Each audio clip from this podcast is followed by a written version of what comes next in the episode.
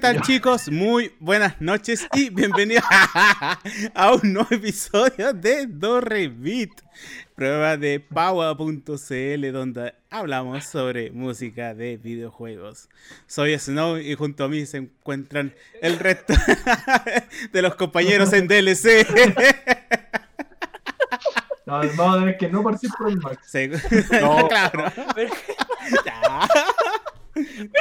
Nada, hacer esto ordenado, por favor. No puedo, te juro que no puedo, lo estoy intentando. Y junto a mí se encuentran Max, Metaru y Tenecan, por favor.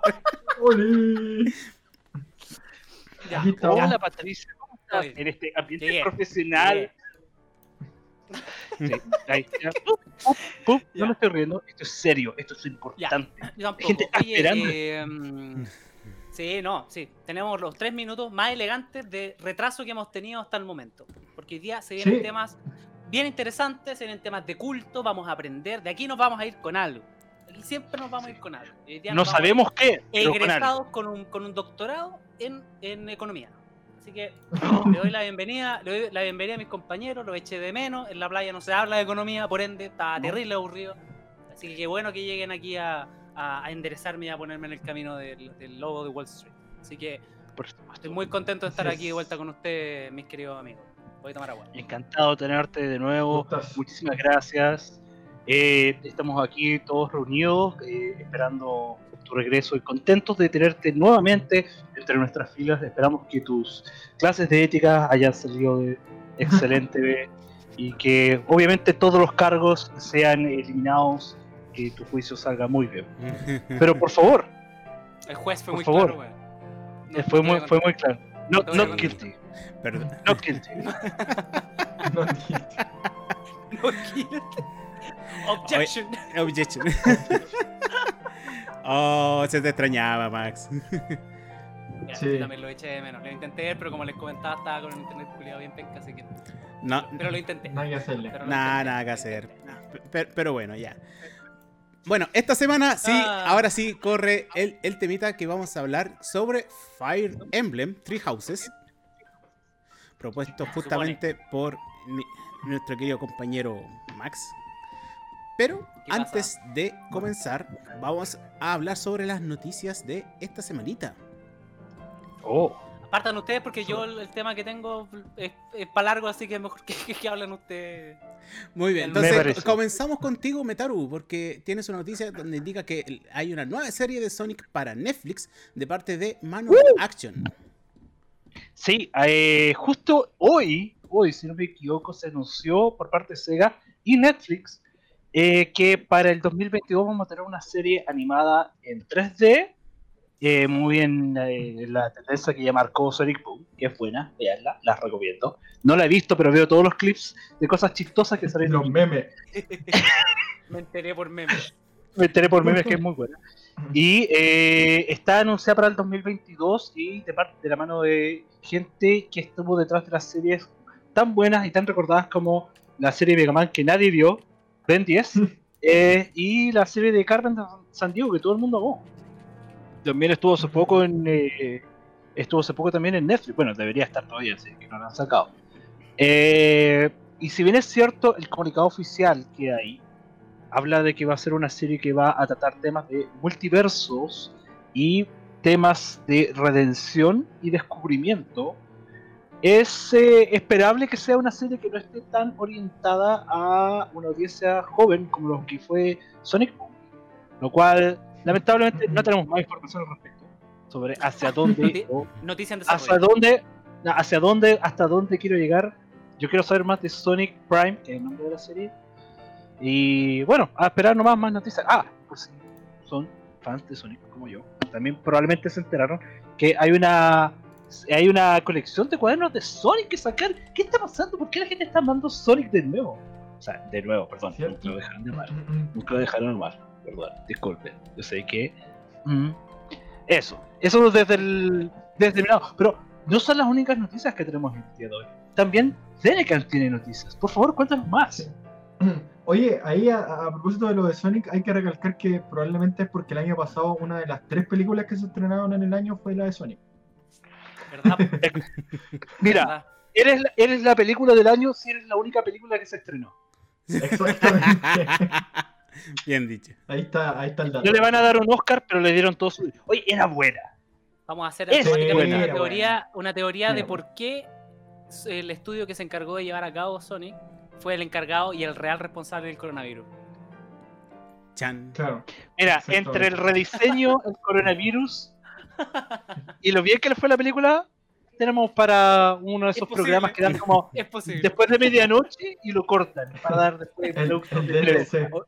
Hoy, hoy día voy a acostar temprano, 3 de la mañana. ¿Cómo la película de Sonic influyó en la vida de todo, de todo el mundo? Un video de dos horas.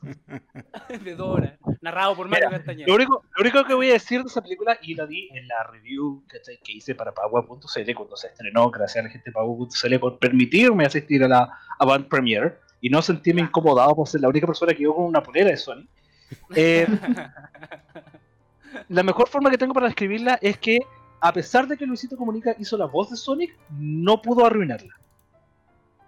Mm, es verdad. Porque después la vi, Ahora la- después la vi en inglés. La vi, la- es que la única versión que vi, llegó a Chile fue en español. Sí, po, en Sí. español. Yo después Ah, ni idea. Yo después tuve que verla de forma legal. Después tuve que verla de forma legal. En otra, en inglés, porque no llega. El, el problema de la distribución de películas acá en Chile es que en su gran mayoría no llegan eh, versiones originales de películas animadas, de ningún tipo. Y es muy raro que haya una versión eh, con audio original. De hecho, nunca me voy a olvidar que, por ejemplo, yo que quería ir a ver Moana eh, en la versión original, para escuchar la, la- la- los temas originales, la voz de la roca y todo el asunto, tuve que ir a un cine que quedaba en la pirámide con una función que termi- partía a las 9 de la noche, porque era la única función disponible que había. Oh. Y fue, fue terrible. Fue terrible. Pero, eh, eh, y por eso es una de las razones por las cuales la gente ya no está yendo mucho al cine. Bueno, aparte del el clima actual en el que estamos viendo. Aparte de. La, la- la razón más importante, aparte de. Sí. Oye, bueno, Ya, para pero- tomar el tema de, de- de mi noticia, quería comentar que hay una, esto es como una especie de, de label, en verdad, como casi como una organización, más que un label, en verdad, llamado Game Groups, que está muy relacionado con el tema todo lo que tiene que ver con música de videojuegos, que está haciendo un, eh, una, una especie de concurso cada cierto tiempo que se llama Quickfire Cover Challenge.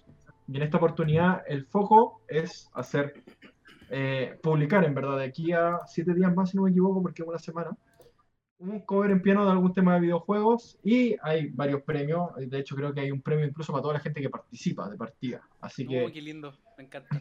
toda la gente que toque piano ahí, que le guste la música de videojuegos, anímense ahí a participar y a publicar sus covers. Si tan solo tuviéramos a uno no de los si- integrantes que tocara No piano sé si fue. No sé si fue una noticia o fue un palo, pero lo voy a tomar igual. No, no, no. Fue una coincidencia. Pero aprovecha. No, pero mira, yo sé que si nosotros conociéramos a alguien que tocara piano, estaríamos dándole esa noticia con mucho gusto para que participe, porque imagínate. Claro. por O sea, ¿tú sabes cuáles son algunos de los premios que se entregan? O sea, me imagino que uno de los premios son dinero en efectivo, algo por el estilo. Si, no me Dinero, equivoco, di- el, dinero en Power Coins. el en pre- Bitcoin. Torre no, Bitcoin. en Torre Bitcoin. Torre Bitcoin, perdón. Sí. Ah, Estamos Bueno, cabe de destacar el que- próximo tema. Estamos metiéndolo así de poquitito. Para que la gente vaya Ca- entendiendo. cabe destacar que tiene que ser, de partida tiene que ser de Final Fantasy, que era un detalle que omití.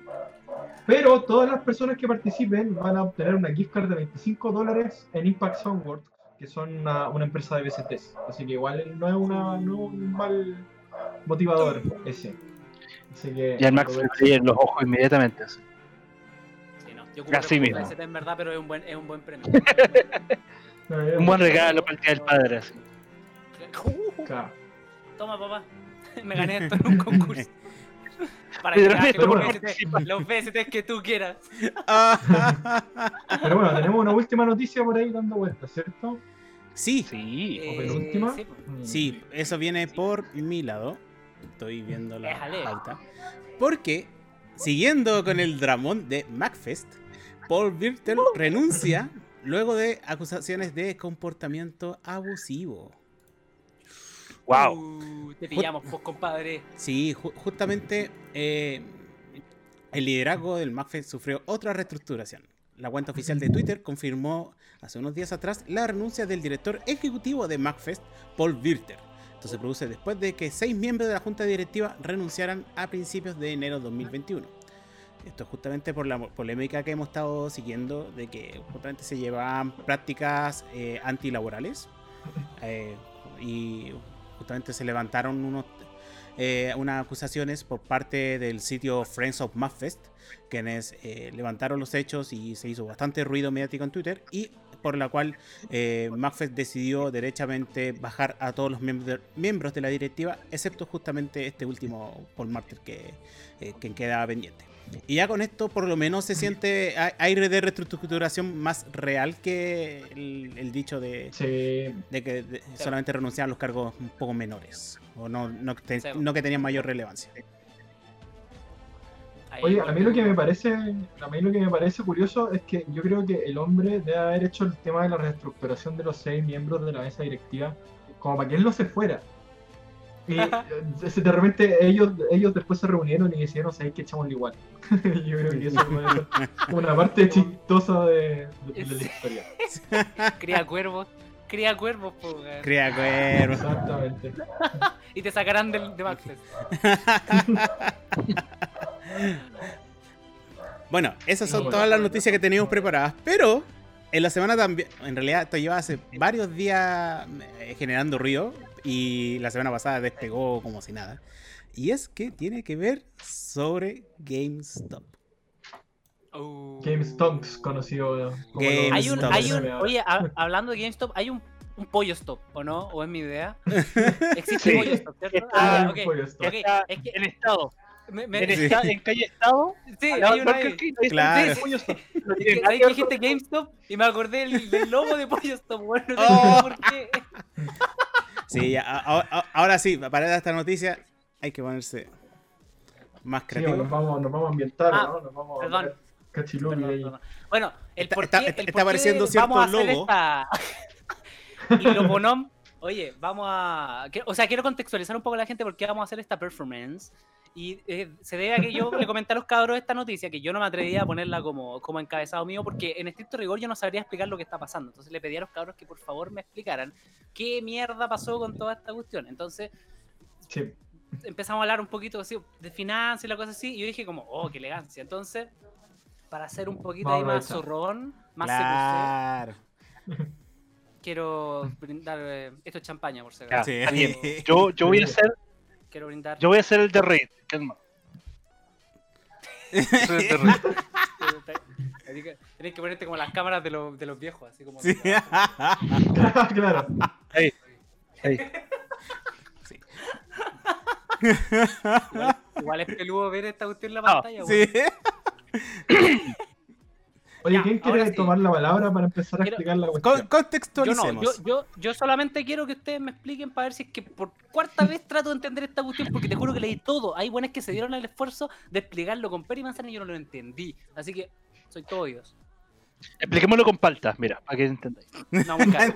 no, muy caro explicarlo así. Muy caro. Eh, Eh, mira, ah, eh, siento que eh, para muchos va a calzar más si es que lo explico con- de una forma. Cartas Pokémon. Ya.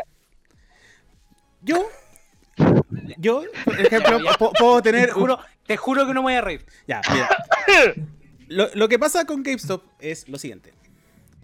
Eh, Pero no te saqué los lentes. no, No te puedo tomar en serio si no te tomas en serio. bueno, ya. Bueno, Sí, sorry. Ya, eh, Gracias. me, me me faltó la camisa ahí, la hawaiana. Te falta el eh, logo de Wall Street, hermano. eh, Te sí. falta eso. Eh, para entender, el, el- primero expliquemos lo que son las ventas en short. Y lo Ya. puedo explicar de la forma más simple que es con cartas Pokémon. Porque encontré ese ejemplo bastante bueno. Y es que, si yo tengo un hermano chico y yo veo que tiene un Charizard. Ese Charizard, eh, yo digo, oye, ¿sabes? ¿Me puedes prestar esa carta para un año? Y, y me lo pasa y dice, ya, perfecto, sí. Y yo con ese, ese Charizard, voy y lo vendo en eBay. En eBay lo vendo, no sé, a, a mil pesos. Claro. ¿Ya? Sí, sí, sí. Y al año siguiente, lo que tengo que hacer es comprar esa carta para pasárselo. A mi hermano, porque Claro. tengo, tengo una promesa de que a un año se lo tengo que devolver. Ah. Entonces, en ese año, ¿qué puede pasar? Esa carta o baja de precio o sube, de sube. precio. Claro. Si yo al año compro esa carta, porque ya tengo una promesa y tengo que cumplirla, la compro, no sé, a 100 pesos, entonces me llevé 900 pesos de ganancia. Claro. Y yo se la paso la- esa carta a mi hermano, y mi hermano como si nada, porque esa carta eh, sigue siendo igual como, como me la entregó. Claro. Entonces es, no perdió su valor. Para él. Pero pa- en de cara al, al comercio sí perdió su valor, porque en ese año eh, se fue demacrando quizás... Devaluando. devaluando. Claro. Pero también puede subir de precio. ¿Y qué Claro. pasó? En un momento, esa carta, llegando los últimos días de que yo tenía que cumplir la promesa, empezó a subir de precio, no sé, a 500 pesos. O sea, a 2 mil pesos, 5 mil pesos, 10 mil pesos, 50 mil pesos, 100 mil pesos. Eso empezó con las acciones de GameStop. De explicarlo de forma más simple. Entonces, ¿qué pasa? Yo tengo que cumplir mi promesa de devolverle la carta. Y para eso yo tengo que volver a comprar la carta. Claro. Y yo, para comprar esa carta, lamentablemente tengo que pagar el precio que está listado en el mercado. Entonces, Mira. eh, la situación con, con, con GameStop, sí, ya, ya no veíamos casi nada, es que eh, las ventas en short es justamente yo vendo las, ac- las acciones a un cierto precio con la promesa de que yo en un tiempo determinado te las vuelvo a comprar. Con obviamente la presunción de que si yo las vuelvo a comprar con, estando más barato, voy a ganar. Claro. Pero ¿qué Ah. pasa? Justamente la, los de Reddit tienen. En Reddit hay un, un, un foro que se llaman el Wall Street Bets, que son gente que se podría decir que es, eh, son lo- los ninis, pero que se meten mucho en, la- en- en- en el tema de las finanzas. Entonces, hay, hay gente que eh, lo hace por solamente wear, porque tiene plata. Y hay gente que Claro. eh, especula con esto. Pero hay de, hay- de todo en ese Reddit. Entonces, Claro. mu- se dedicaron mucho, por mucho tiempo a trolear, porque les fascina trolear, son, está, están enfocados en ellos, pero orientados obviamente al tema del mercado. Y se dieron cuenta de que para el GameStop estaban haciendo muchas eh, compras de acciones en corto. Justamente porque como GameStop estaba de- de- devaluándose de forma tal de que siempre te iba a asegurar de que iba a ganar, Sostenidamente. Claro. Claro. Era como ya, aquí no pierdo nada y la gente que se dedica a comprar acciones así en, en short, porque es una actividad que es ilegal en muchos países, pero en Estados Unidos no. Exactamente. Eh, en, Eu- en Europa está regulado toda esa situación y no está permitido. Eh, empezó justamente a, a ver que eh, GameStop se estaba evaluando mucho por este tipo de acciones. Y ellos lo que hicieron Mm. fue justamente comprar acciones. Esto ju- generó justamente Claro. de que... incitaron como a la se- gente. Incitaron a la gente que compre más acciones todavía. Claro, como, como, eso, como es un foro que mueve mucha gente, obviamente mucha gente empezó a comprar.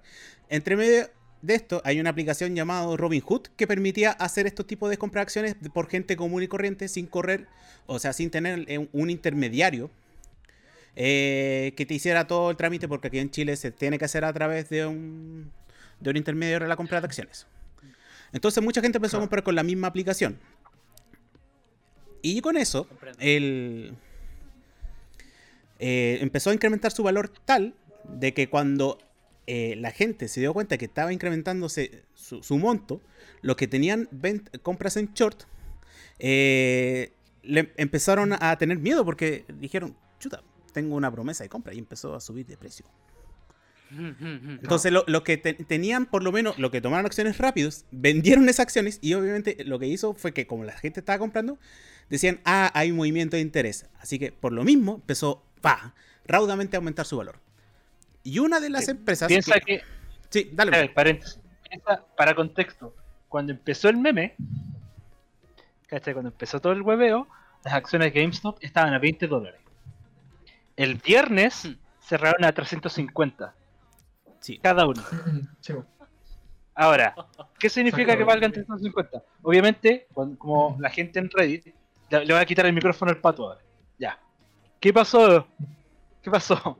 La gente en Reddit empezó a atraer más gente y la instrucción era que no vendieran, porque las acciones están proyectadas a llegar hasta 5 mil dólares cada una.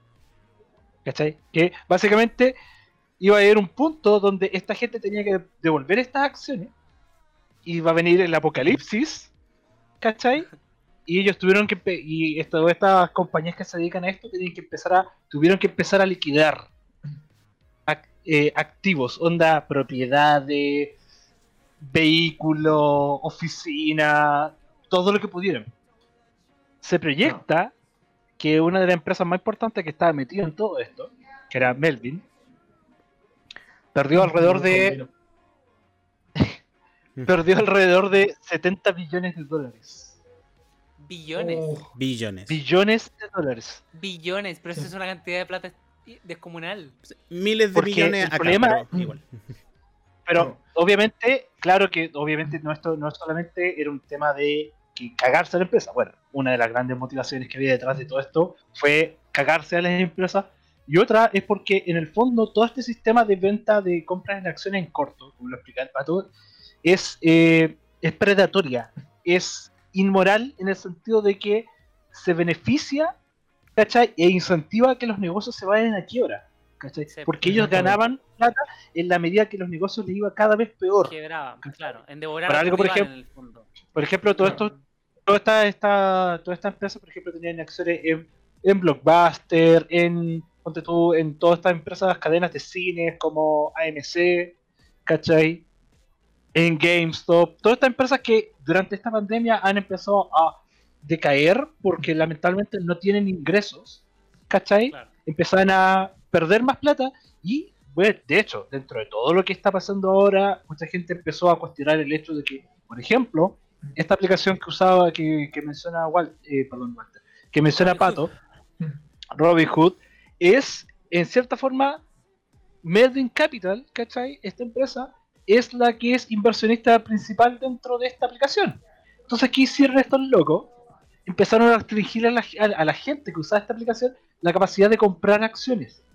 Habían reportes de que les empezaron a vender sus acciones a pérdida para evitar que eso siguiera pasando. Y si tú te empezás a meter más y más dentro de este como agujero, dentro de este iceberg, empezás a encontrar que, por ejemplo, medios de televisión empezaron a hablar de que eh, la gente de Reddit eran todos degenerados, violadores de mujeres. Empezaron a hablar de que las acciones, todo esto estaba coordinado desde Rusia, ¿cachai? Empezaron a hablar Nunca de todo tipo de de todo tipo de conspiraciones de intervención. Bueno, incluso hubieron, eh, esto ya estábamos hablando, todo esto es dentro de la bolsa de Estados Unidos, pero la gente en el Congreso empezó a decir, no, loco, es que tenemos que cambiar las reglas porque la gente no puede caer en esto. Bueno, hoy día había un- una entrevista, un loco que estaba hablando para CNN, diciendo que básicamente tenían que frenar esto porque los hombres que están metiéndose en esta cuestión sin experiencia iban a encontrarse con situaciones de pérdida y iba, a gatillar un, un incremento masivo en la depresión y en el suicidio de toda una generación, de la misma forma que cuando toda esta pandemia obligó a las mujeres a meterse a Instagram y deprimirse por ver que tenían una... eran- tú veis la cantidad de cosas que eh, todos estos fondos, porque estamos hablando de gente acá billonaria que maneja todos estos fondos, empezó a hablar para tratar de desacreditar y tratar de desincentivar que la gente común y corriente empezara a meter plata. Claro. Pero Es- justamente lo que dice Metal. Bueno, y entre medio también Twitter generó un par de polémicas, porque en- justamente cuando se estaba eh, generando el- la escapada de, de valor, eh, se metió Elon Musk a apoyar la causa. Ah, sí. Sí, a postear básicamente. ¿Sí?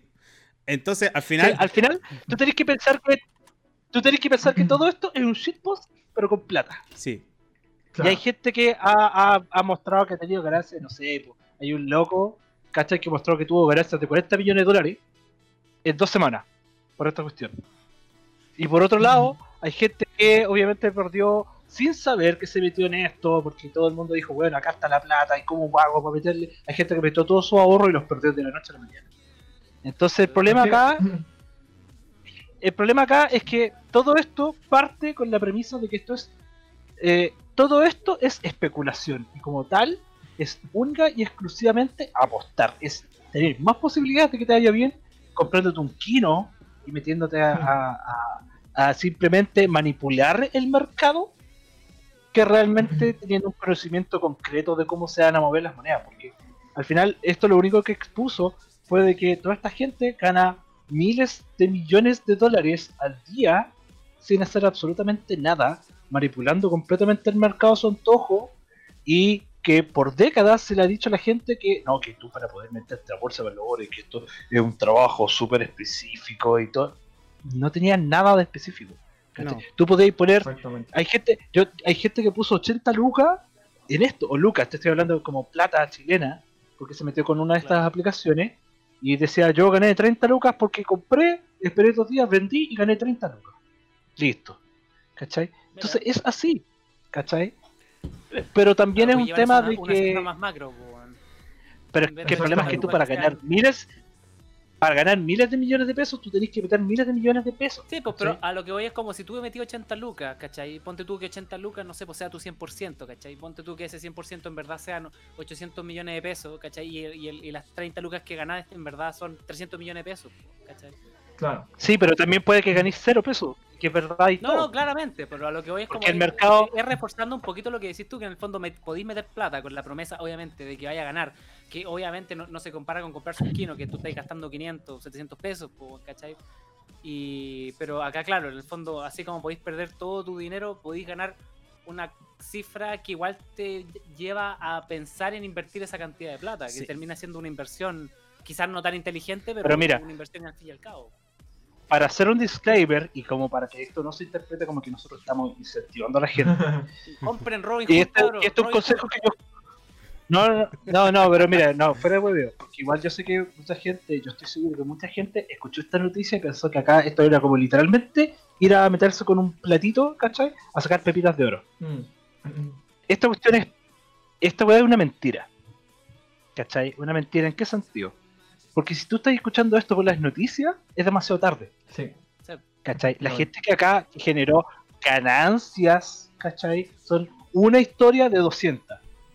¿Cachai? Es gente que compró esta cuestión y que esta es una anomalía y todo el mundo lo ha explicado como tal, es una anomalía.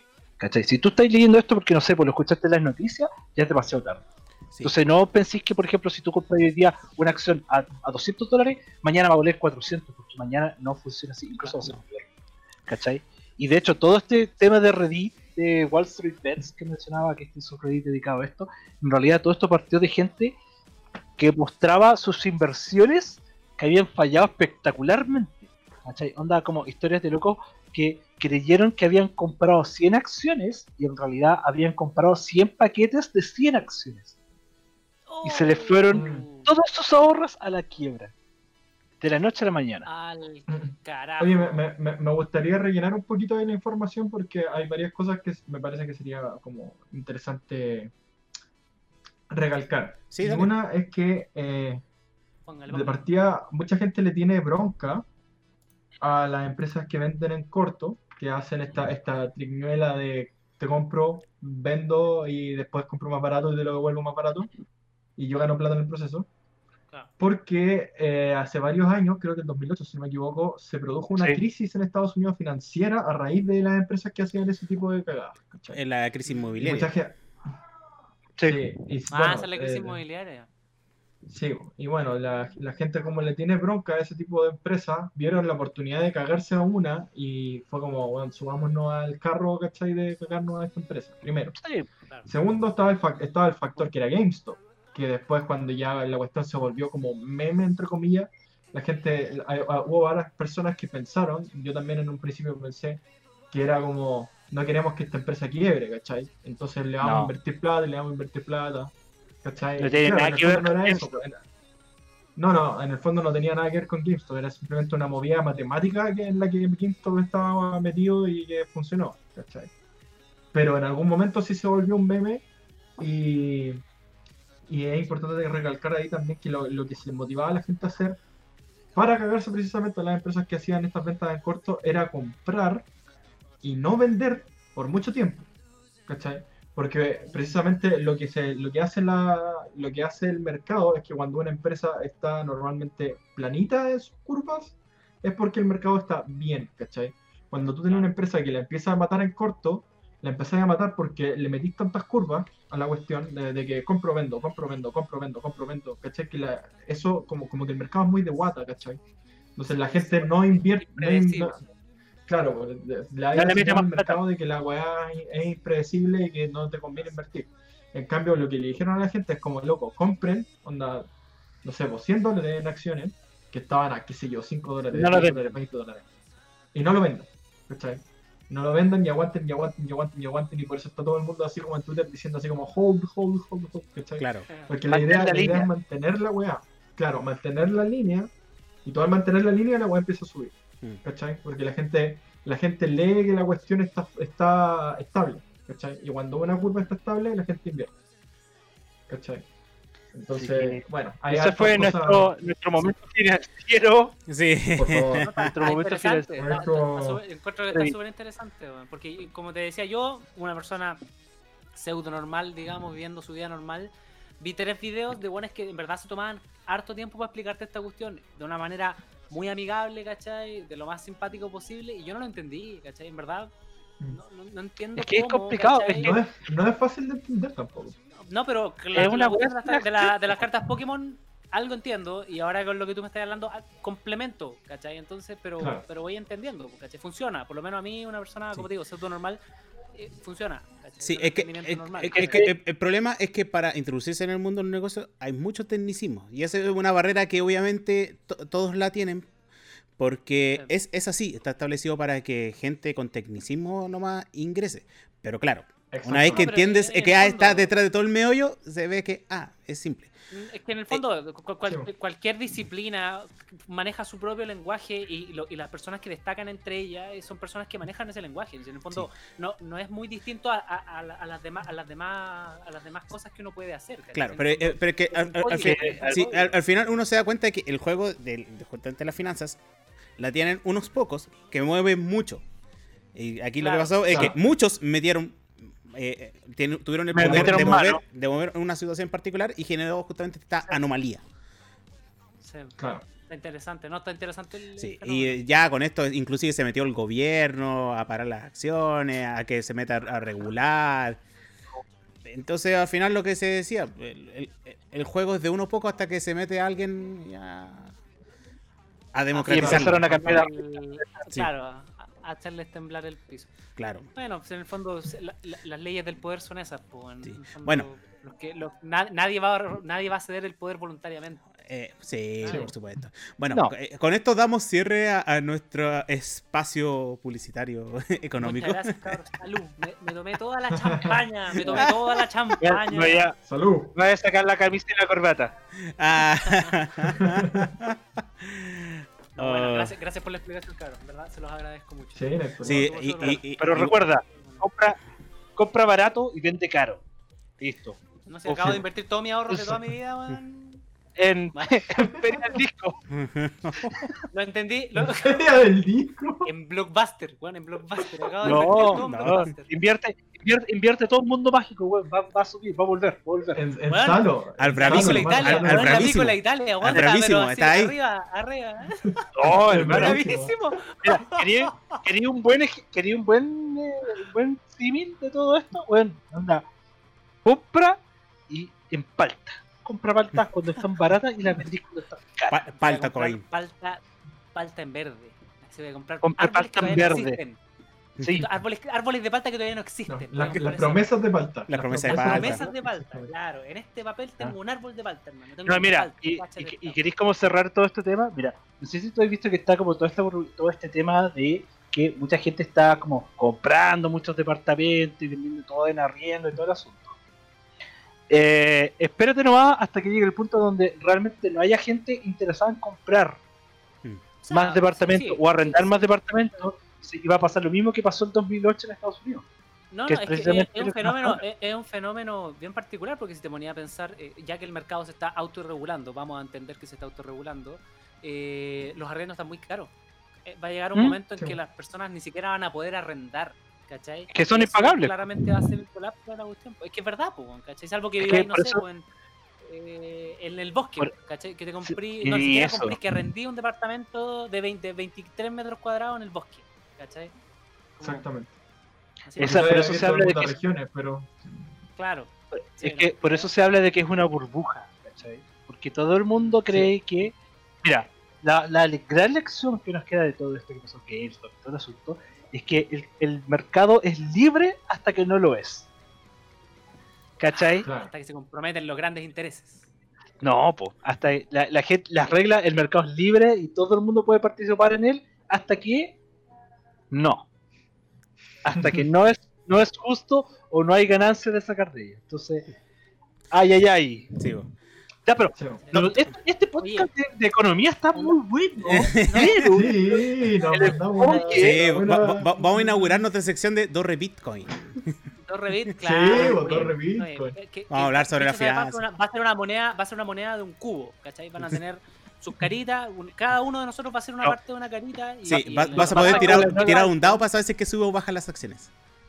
Claro, y en los dados va a claro. tener una Fuani y, una, y un monito de Pagua. Y ahí, dependiendo de cuánto salga, digamos, vamos a, vamos, a, vamos a completar ahí si las acciones en verdad perdiste todo o ganaste. Mm. Ya, el día de hoy perdiste todo. Oh. Sí, bo. Ah, Oh. Pero me salió una, me salió una llamita. Estoy contento. Por lo menos Oye, saluditos a Jocelyn Roming que eh, nos está siguiendo. Muchas gracias. Oye, estamos, Muchas estamos gracias por seguirnos. A dos seguidores, según lo que yo veo, de los mil. Así que si en este, en este podcast hoy día llegamos a los, a los mil, vamos a hacer un baile Es de culpa de 5 horas. Ah, no, vamos a hacer, vamos, nos vamos, vamos a invertir acciones de Pagua eh, en GameStop. Voy- Eso vamos a hacer. Voy a invertir el 10% en GameStop. ¿Qué podría salir? Claro, claro. claro, claro. No lo hagan. Voy a no lo hagan. Simón Bolívar, porque Simón Bolívar está creciendo. Es la única weá que siempre crece. Sí. Es como en el, santuario, en el santuario de Santa Teresa. ¿Quién quiere invertir en esa weá? Si no se acaba nunca, weón. No, gra- gra- gracias, gracias por tanto, cabrón. Gracias por Claro. Sí. ¿Qué va a salir primero? Eh, ¿Half-Life 3 o el templo? No, claro. va- se, se van a arreglar los, los Uh, bugs el estadio de la U. Uh, Sí. de- ¿cómo- cómo se- Bueno, ya sigamos. Ya, Vamos, vamos a la- vamos a las hay recomendaciones, ¿o ¿no? Sí. Hay demasiadas referencias, Sí. Porque también tenemos recomendaciones con amorcito. eh, Recommendations with love. En esta With semanita. love. Ya que No, no- no, nos queremos sí. internacionalizar. Vamos, de a poquitito, de a Sí, poquitito. de a poquitito. Bueno, voy a empezar yo. Ahí después llegamos al orden ascendente porque el Max eh, tiene una recomendación relacionada al tema de hoy. Al tema principal. Sí.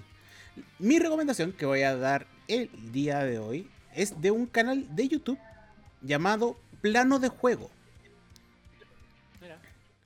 Este canal de YouTube se caracteriza eh, porque empieza a analizar eh, los videojuegos desde dos perspectivas. Desde la perspectiva como diseñador de videojuegos y como fanático de videojuegos. Mira. Y justamente eh, entabla conversaciones interesantes, eh, coloca bastante temas de investigación y son sobre temas bastante particulares que la gente se pregunta. Por ejemplo, eh, diferencias entre qué es un remaster y un remake. Eh, ¿Por qué eh, el Super Mario 64 es mejor que de lo que uno recuerda? ¿Por, qué eh, existe la dis- disonancia en Donkey Kong Country? Entre muchos otros temas. Es Oh, un canal bastante interesante. Sí. Qué buen Oh, tema. bueno, weón. Sí, e- es un canal bastante Bueno. recomendado. Los videos son más o menos cortitos. Hay algunos que duran como 10 minutos y otros que se extiende hasta llegar a 30 minutos. Eh, hay de música, de, eh, de gameplay, entre otros. Y analiza diversas aristas, como digo. Y se dedica a documentarse bastante bien. Es un canal que encontré justamente en, en la pandemia y lo he seguido y me ha gustado bastante el material. Así que bastante, bastante recomendado. Suscrito al toque. Gracias por su recomendación, lo voy a escuchar, lo voy a ver porque Sí, me, me vamos a escucharlo. lo de las disonancias de Donkey Kong. Luego sigamos contigo, eh, Tenecan. Porque también tiene una recomendación, creo. Oh, Ah. si no, no, espera, no, Metaru. Metaru, No, Metaru. no, no, yo justo hoy día no. Sí, Metaru fue el que Ah, ya, el yo-. Tenegan Oh. el Tenegan hoy día no vino con amor. El Tenegan está enojado. El Tenegan está enojado. Yo. Recommendation with Pero King. tranqui, porque le, le, le hicieron el PR tiene. Está complicado, sensible. No te preocupes, tómate tu tiempo. Yo, por mientras, voy a recomendar un canal de YouTube también.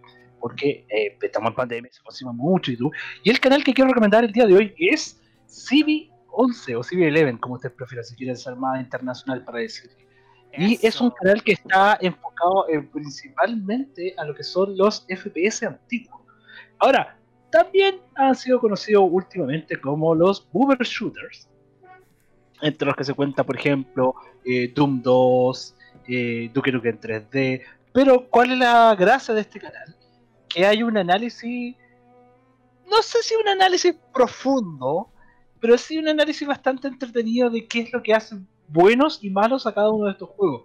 Por ejemplo, eh, tenemos bastante información, por ejemplo, de juegos como eh, un juego que, juego que es indie, hace, estuvo haciendo hace poco más o menos alto ruido que se llama Ultra Kill.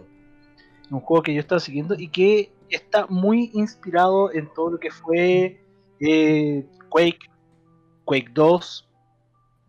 Entonces, es un canal. no sé cómo puedo describirlo bien, porque la verdad no puedo. Yo se los recomiendo. Al final no hay mucho Pero- tecnicismo. Me gusta No hay mucho. no hay mucho amor aquí, hay recomendación nomás. Recomendaciones con. Recomendaciones con. Esos juegos que esos juegos que tenía a tu papá jugando y decías, oh, qué bacano, ojalá mi papá me dejara jugar. Porque como tenía un hermano mayor, que te pasaba el control desconectado para que tú jugaras al lado, porque en el equipo, sí, aprieta botones aprieta, Pum, listo. Ese tipo de juegos ahí en este canal. Muy bacán, ¿eh? Me gusta mucho como Civi entrega el contenido. Y eso, punto. Y no, no hay mucho entregar. No hay Hay recomendaciones con intolerancia. No, que los que no, los que nos convoca el día de hoy va a ser un así, por favor, vayan a ver ese canal. Oh, Oye, antes de que antes de que nos vayamos a la línea, que el, el, el que Sí. tiene que ver con el, bloque principal, se supone, entre comillas, eh, llegamos a los mil. Sí, muchas Ah, gracias la a número Pame mil. Cal. La Pame, la Pame y la Iris, Pamela. Calvo, habla- Sí. hablando de la, de la chica que no pudo hablar de Sonic, llegó a demostrar Sí, muchas quiere. gracias Pame por Igual seguirnos. y- y, Muchas gracias, sí, muchas gracias a todos porque llegamos a los mil eh, seguidores en Twitch. Sumamente Bueno, agradecidos. Gracias a la PAME que tengo Sonic. Gracias, PAME. Gracias. Tengo que ir a comprarme uno. Me los voy a Oye, comprar. re- No voy a volver re- a clase. pero Me voy a comprar un cuerno. de repente, Metarus, eh, tu, tu, tu señal de audio se me baja mucho. No- Como que no- se no satura. qué esté pasando. Sí, quizás. Es probable que Grito mucho. Mm. Grito No, mucho. pero si, está, si hay a gritar está bien, pero bájate el. O sea, sácate un poquito el, eso. Aléjatelo un poquito. Ah, bien, ahí. No, Pame, que yo, yo le decía a los cabros que antes de todo esto, tan- por alguna razón llegamos al tema de cuando tú fuiste a la radio y el, el, el Metaru te había invitado a hablar de Sonic y no hablamos de Sonic, hablamos de Sonic en el otro capítulo. Entonces estábamos recordando esa cuestión, pues y ahora apareciste y fue una buena coincidencia. Anecdótico. Anecdótico. Dave CL también nos manda los saluditos por llegar a los mil. Muchas gracias. Bueno, ahora sí, sigamos contigo, Max. Porque justamente tienes una recomendación basado en el temita que vamos a hablar. El tema principal. Bueno, el tema principal que vamos a hablar hoy día, eh, teníamos planeado hablar así exhaustivamente, pero el tema de, los de, la- de los bitcoin y todas estas, estas cosas digitales nos ganó, eh, que es el juego Fire Emblem Three Houses, que fue lanzado, digamos, el año 2019, ve- ve- creo que el 26 de julio, si no me equivoco. Julio, fue en julio y querían sacarle el 2018, así que en verdad fue una, una plaza de varias cosas. Pero ya hablaremos de eso un poquito más en, en- en detalle un ratito más. Lo que yo les quiero recomendar para las personas que han jugado el juego, porque es necesario haber jugado el juego para entender este, este canal, que es el canal eh, de Chupsi Chupsi. Es un canal dedicado eh, a hablar sobre, sobre todo de Fire Emblem. Tiene otro- otros juegos como el, el Freysia eh, 776 y, y algunos otros que están por ahí. Pero eh, yo me entretengo harto porque como yo soy un acérrimo fanático de la saga Fi- Fire Emblem, con este último he estado más de 300 horas jugándolo, entonces como que trato de buscar combinaciones nuevas, trato de hacer de hacer cosas más entretenidas, de darme vuelta al juego un poquito más rápido, etcétera. Todo lo que uno hace cuando te gusta mucho un juego, se supone, si no soy el único, lo lamento. Em, pero tiene muy buenas recomendaciones, te explica el porqué de, de las clases finales, te explica el porqué, de- qué tenéis que hacer para desbloquear ciertos que- personajes que son un poco más complicados en- en- dependiendo de los caminos que tomé en la historia. Así que a mí me ha ayudado Caleta, me ha ayudado Caleta y, y estoy terrible suscrito a su canal, así que más que recomendado, tiene todo mi Bueno. amor. Mi amor lo tiene, por eso lo estoy recomendando. Esto no es una recomendación con amor, es un amor con recomendación. Así que por favor, eh, vayan a verlo los fanáticos de Fire Emblem, porque no solamente habla del Treehouse, sino que habla de lo antiguo, de- compara y hace varias cosas bien interesantes. Eso, esa Bueno. fue mi recomendación con, con amor. Mi amor, Maravilloso. tu, tu amor Maravilloso. en recomendado. mi amor en recomendación, claro. a- a- amor en tiempos de, de recomendación.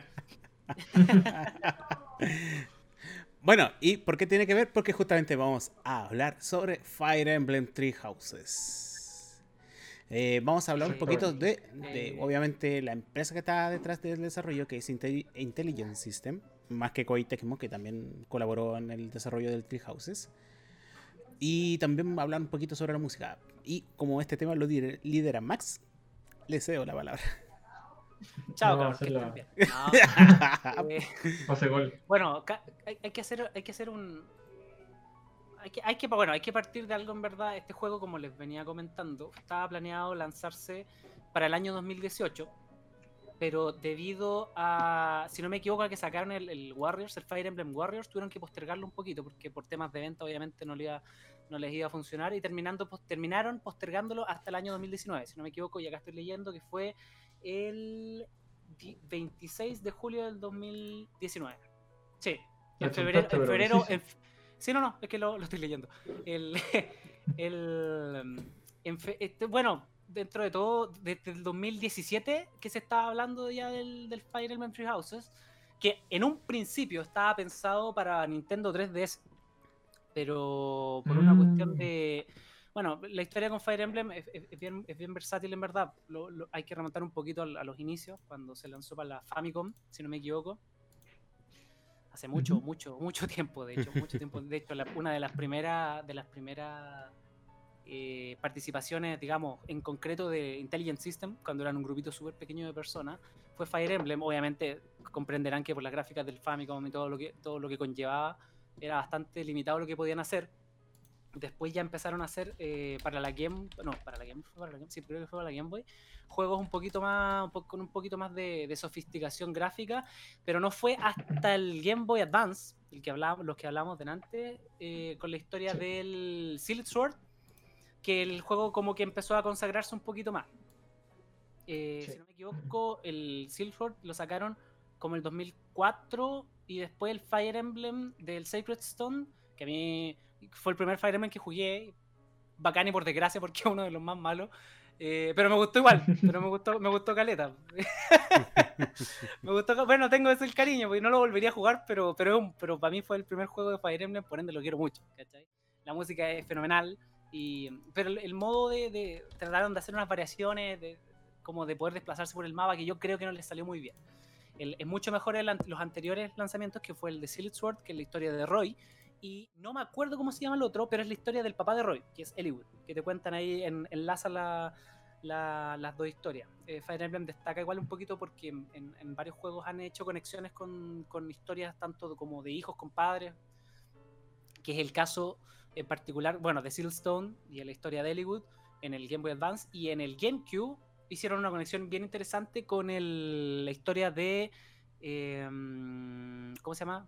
Ike, el que sale, ¿cierto? Ike, Mm. el, de- el que Sí, sale en también. Smash, sí Sí. con el, el Radiant Down, que es el que salió en Wii. Entonces, bueno, Nintendo siendo Nintendo, aprovechó para sacar GameCube y, y- y Wii. Y yo el Radiant Down lo encuentro un juego maravilloso. eh, lleva el Fire Emblem a- no solamente a lugares como gráficamente muy interesantes, sino que eh, por, las graf- por las gráficas también están súper bien desarrolladas. Tiene una nueva modalidad que te, que te ayuda a llevar los personajes no solamente hasta nivel 20, que era lo máximo antes, sino hasta nivel 30, lo cual era muy interesante porque tenía una clase más después del nivel 20. Tú creo que la última clase Mm. podías subir como a nivel 10 o nivel 15 y eran como tres clases nomás y después agregaron la cuarta que, bueno, ¡ah! eran como, no sé, bueno, lo- lo- lo- estos como los generales que eran los buenos, así como los, los Human Shield, los, los escudos humanos. Después eran como un, no sé, bueno, eran Costanera Center, así, los buenos se paraban y, y les costaba caminar. Les costaba caminar, así, "Ah, te voy a matar. Y era muy divertido. Una, una- se, le, se le dio harto protagonismo a los arqueros, que creo, creo que no, no, te- no tenían mucho protagonismo, y ahí en la tercera, que eran los Mars, Marksmen, eran bien interesantes. Así que yo ese juego lo disfruté mucho, también le di como 100 horas de juego a la cuestión, así que muy divertido. Bueno, pa- para contextualizar, para irme a donde estaba yendo, Fire Emblem casi se acaba después del Radiant Down porque el que lanzaron, que si no me equivoco fue el Fates, no, no, no, antes del Fates, los que lanzaron para la DS fueron desastres de juego, fueron muy malos juegos. Entre ellos hubo un remake del Don Mart, del primero, que fue un desastre, fue, fue un desastre. De hecho, casi, casi quiebra, el- casi no les dejan sacar más Fire Emblem por eso. Entonces, para la 3DS decidieron sacar como el Final, Fan- el Final Fantasy VII del, del, de Intelligent System, que fue el Fire Emblem Awakenings.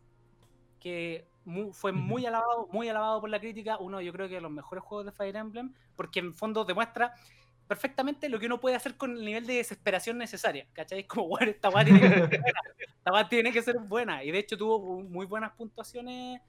eh, ¿Cómo se llama lo, que- lo que hablamos siempre en las puntuaciones, Patito? La... Metacritic. Metacritic. Metacritic. ¿En Metacritic? como 85, si no me equivoco. Estuvo bien, bien, bien, bien Eso fue lo que gatilló el, el fanatismo por el Fire Emblem en el tiempo reciente. Sí, definitivamente. Sí. Porque De ese es que con el Renacimiento, básicamente. Claro, fue un renacimiento, porque Fire Emblem, como te dije, desde la Famicom fue pasando por Game Boy eh, y no se consagró totalmente hasta lo que fue la, el Game Boy Advance, que es una consola que es una consola que vino después de los 2000, entonces igual ya es como harto rato de lo, tirando así como la pelota, ¿cachai? La Mm. Nintendo 64 no tuvo ni uno, ¿cachai? Entonces como, uy, medio, medio peligroso ahí. Pero eso, y llegamos entonces a lo que fue después del. No me acuerdo si fue antes o después del Fates. El, el Fates no me acuerdo si fue antes o después del Awakening. No creo que fue después. Creo, creo que fue después. A ver, Fire Emblem. Buscando ahí. Me- me- mira, por lo que tengo entendido, en la 3DS está el Awakening, después el Fates y después el El Fates, Warriors. sí.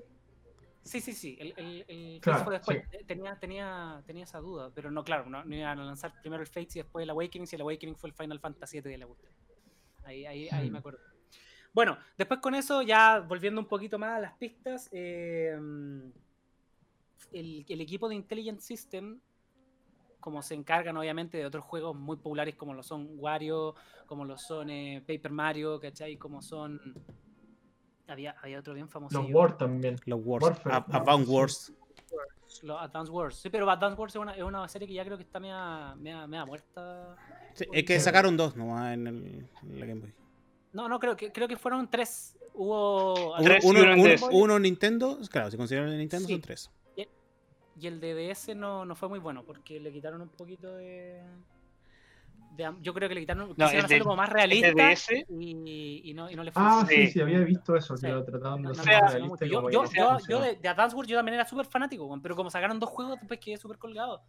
Y, bueno, porque se parece varios, el el estilo de pelea es, muy parecido al de Mm. Fire Emblem, en verdad, por eso me gusta tanto. Sí. eh, Es un Tenemos con Max- tanques en el fondo. Eso. Ma- Max, eh, fan de los, de, de los RPG tácticos, ya lo tenemos cachado. Sí. Sí, y sabéis que me, me da mucha gracia porque son tan fome. Si, si- si te ponían a analizar los juegos, son tan fome, son tan Mira. limitados, son tan... Pero a mí me gustan mucho, yo los paso muy bien, es Mira, como un ajedrez más fácil, yo- es un ajedrez para gente Sí. Era brígido, era brígido estar en la Game Boy Advance y que tenía ahí Fire Emblem, Final Fantasy Tactics, tenéis el Advance Wars. Sí. Y era un buen momento para tener juegos tácticos y había más, de hecho me acuerdo ahora, Sí. me acuerdo, me acuerdo otro. Sí, había- Porque- había, habían otros. Había, y, y los tres juegos, yo me acuerdo que en la Game Boy Advance los jugué con emulador. ¿Cachai? Eh, y todos destacaban por tener un arte precioso y una música preciosa y que de verdad, Sí. en lo fome que uno podría pensar de que eran esos juegos, eran muy divertidos. De verdad, eran muy entretenidos.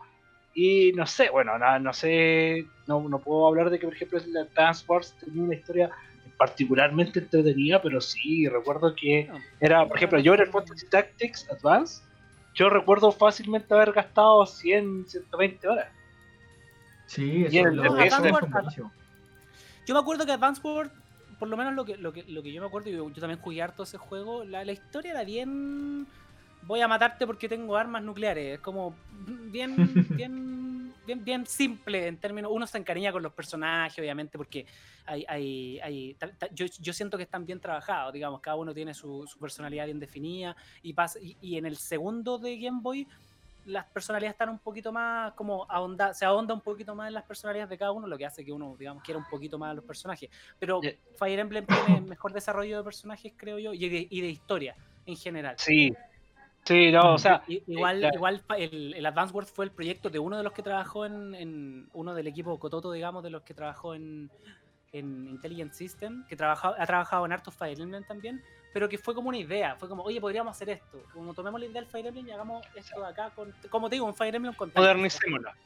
Claro, Claro. claro, claro, claro. O sea, en el fondo, en el fondo Ad- Advance Wars tenía, tenía mucha más, o sea, no, es- no sé si mucho más, pero tenía su personalidad, estaba súper bien cimentada y le fue súper bien, ¿cachai? Hasta que después quisieron hacer como ese remake de la DS que como que cambiaba todo el paradigma y ya no era algo como Sí, entretenido, sino que cayó dentro de toda esa sí, moda que ocurrió como a principios de la segunda mitad del 2005, donde todo tenía que ser realista en el mundo de los videojuegos. sí. ¿cachai? Con Gears of War, ¿cachai? Todo el mundo se acordó de la versión realista de Bomberman, ¿cachai? Y, Todo el mundo le importó, te- a todo el mundo le empezó a importar la gravedad, como que la gravedad era importante, así como... sí, Claro. que no todo podéis tenía que saltar ser cuatro serio. metros. Claro, no puedes saltar 4 metros, no sé cuándo se puede. No, ¿por qué si estáis jugando videojuegos? Porque querí, no quería escapar de la realidad. ¿cachai? Claro, queréis sumirte más en la realidad. Queréis jugar realidad con bugs. Eso es lo que quería hacer. Exacto. Bueno, Pero estábamos, y- estábamos hablando de la 3 Sí, sí. de la 3DS. Sí, no, no, sí, estaba, estaba, Sí. estaba haciendo saltos para allá. El- el- en, el estricto, en estricto rigor, el orden fue Awakening, ¿cierto? El que le da un poco la, la revida, por así decir, a la, saga de Fire Emblem. Fates, Warriors, y como le había dicho, el, el Fire Emblem Free Houses estaba pensado para 3DS, pero se topó con el Warriors, así que tuvieron que replantearlo para Switch, que era la consola que estaba sacando, y seguramente Nintendo ahí dijo como, oye, sáquense uno pa- por lo menos para Switch, po, ¿cachai? Si ya les fue bien en la 3DS, ¿para qué seguir abusando un poquito de la suerte? Y yo creo que fue una buena decisión porque en la Switch igual uno explota realmente el- la modalidad de juego, que basada en los antiguos Fire Emblem, te da un abanico de posibilidades que te llevan a otros lados. Ponte tú, hay, cierto, hay un monasterio grande donde tú podías explorar, podías hablar con los personajes, y todo esto en paralelo, de, de- o sea, y todo esto mientras estás haciendo el tiempo para llegar a las misiones principales. Entonces hay mucho tiempo que tú no pasáis jugando la, la modalidad fome que digo yo, ¿cachai? Que es como el ajedrez, sino que pasáis explorando, generando, generando vínculos con los personajes, te vas encariñando caleta, sobre todo porque eh, está bien basado como en, en, en la clase como alta medieval, por así decir, ¿cachai? Eran como... Fantasía medieval. Sí, claro, entonces son como Claro. todos, no sé, pues señoritos bonitos, ¿cachai? Y, y- y- típico que está el, el rescatado, así como el, el- el del, el del pueblo subversivo rescatado, ¿cachai? Que después como que quiere eh, como limpiar el nombre de su, de su etnia y la cuestión. Típica, típico anime, es como típico anime, ¿cachai? Pero, pero está bien, está bien planteado, porque en el fondo hay personajes que parten de la nada, parten muy sacados de, de- de la- de- literalmente de la nada, en los cuales tú te vas encariñando mucho. Encuentro que está súper bien hecho el, el hecho de que podáis hacer como los soportes entre los, entre los personajes se vayan dando por no por la batalla, sino por cómo se relacionan fuera de, que es una cuestión súper real, pues, ¿cachai? Si en el fondo uno se hace amigo de las personas, no necesariamente en el haciendo, sino en los momentos de relajo, ¿cachai? Como- como- En el viviendo. Claro, como los equipos de Claro, trabajo, como que, oye, vamos a almorzar juntos y ahí se empezáis a formar como tus lazos de amistad, en verdad, po, ¿cachai? Sí.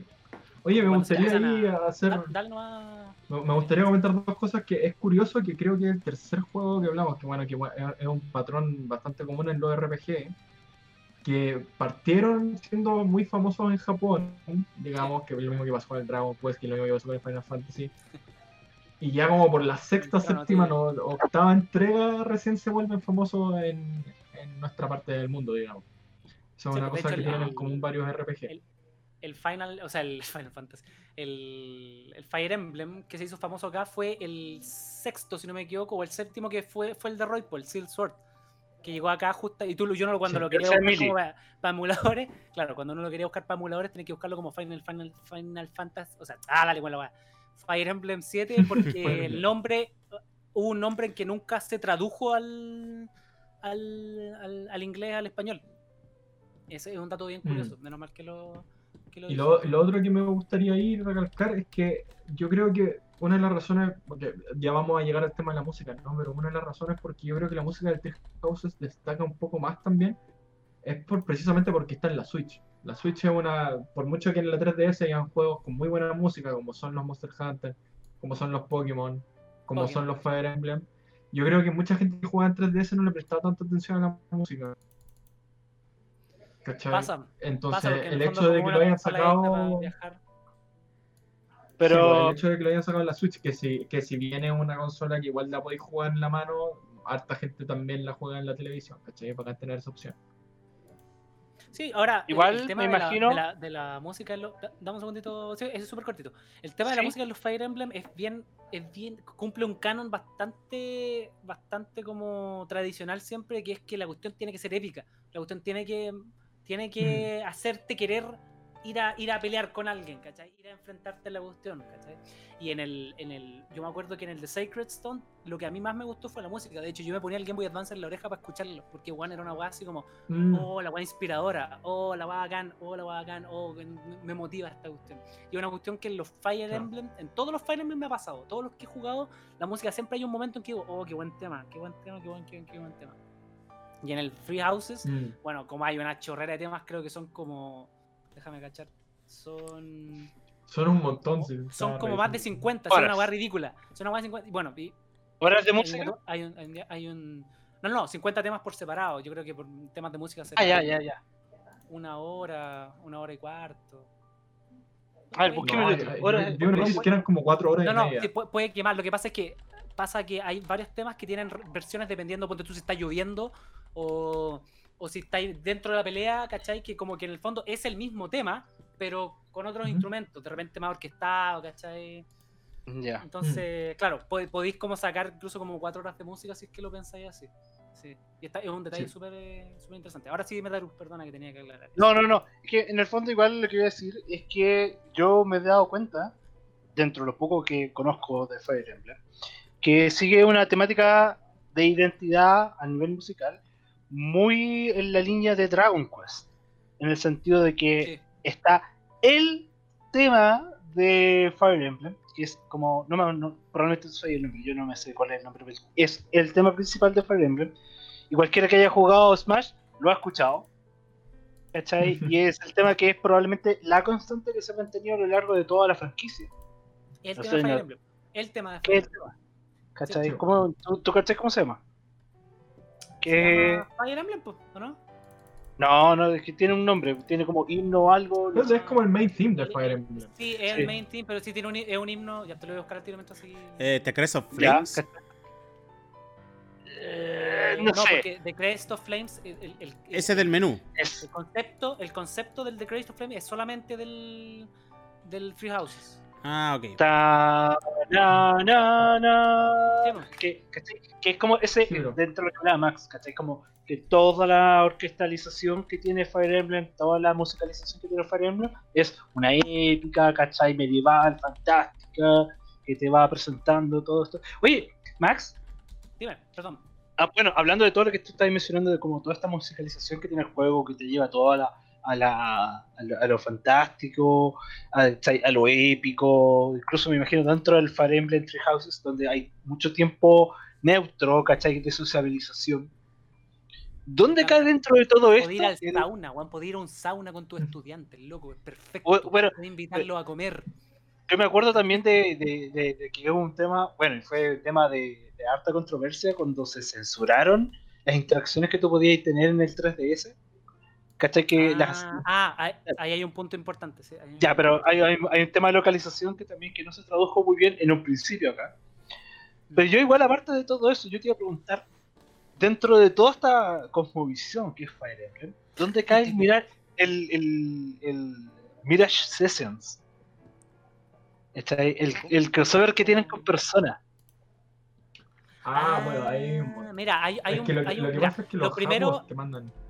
Sí, no, lo primero que yo a mí me dio mucha mu- mucha curiosidad cuando jugué Fire Emblem es que todas las animaciones, todas, todas las animaciones eran muy parecidas a las animaciones de Persona, muy parecidas. Ya. Onda, brígidamente, muy brígidamente. Yo estuve buscando caleta si es que encontraba alguna relación, pero no he encontrado ni una. Pero yo estoy seguro que tiene una una una, una- ¿Será porque lo hicieron con eh, con Koei con- ¿Koei Tecmo? Koei Tecmo, sí, o no sé si depende de eso o depende de la ilustradora.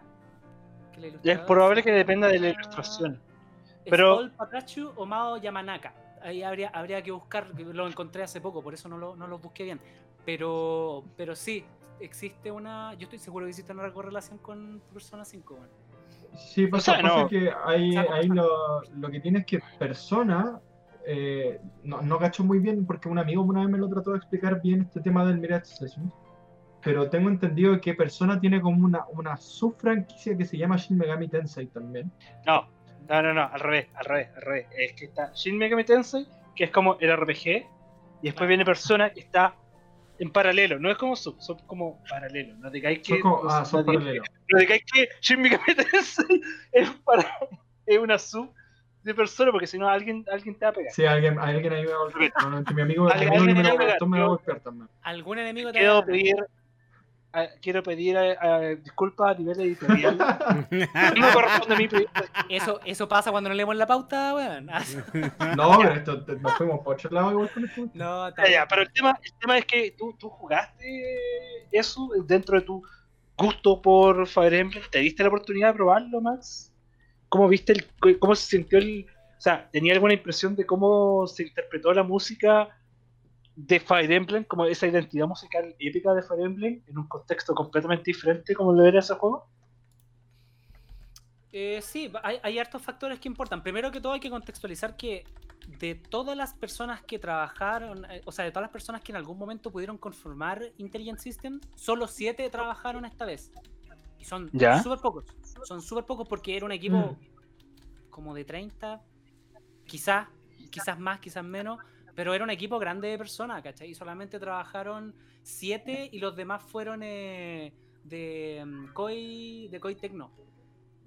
Y una de las cosas que hay en uno de los videos que yo posteé en la pauta, que es una cuestión bien interesante, es que la música que hace, que le tocó a, a este hombre que se llama Hiroki Morishita, ¿Mm? tiene algunos temas que creo que hizo también en, en Shadows of Valen- Valencia, que es un Fire Emblem que yo no he jugado.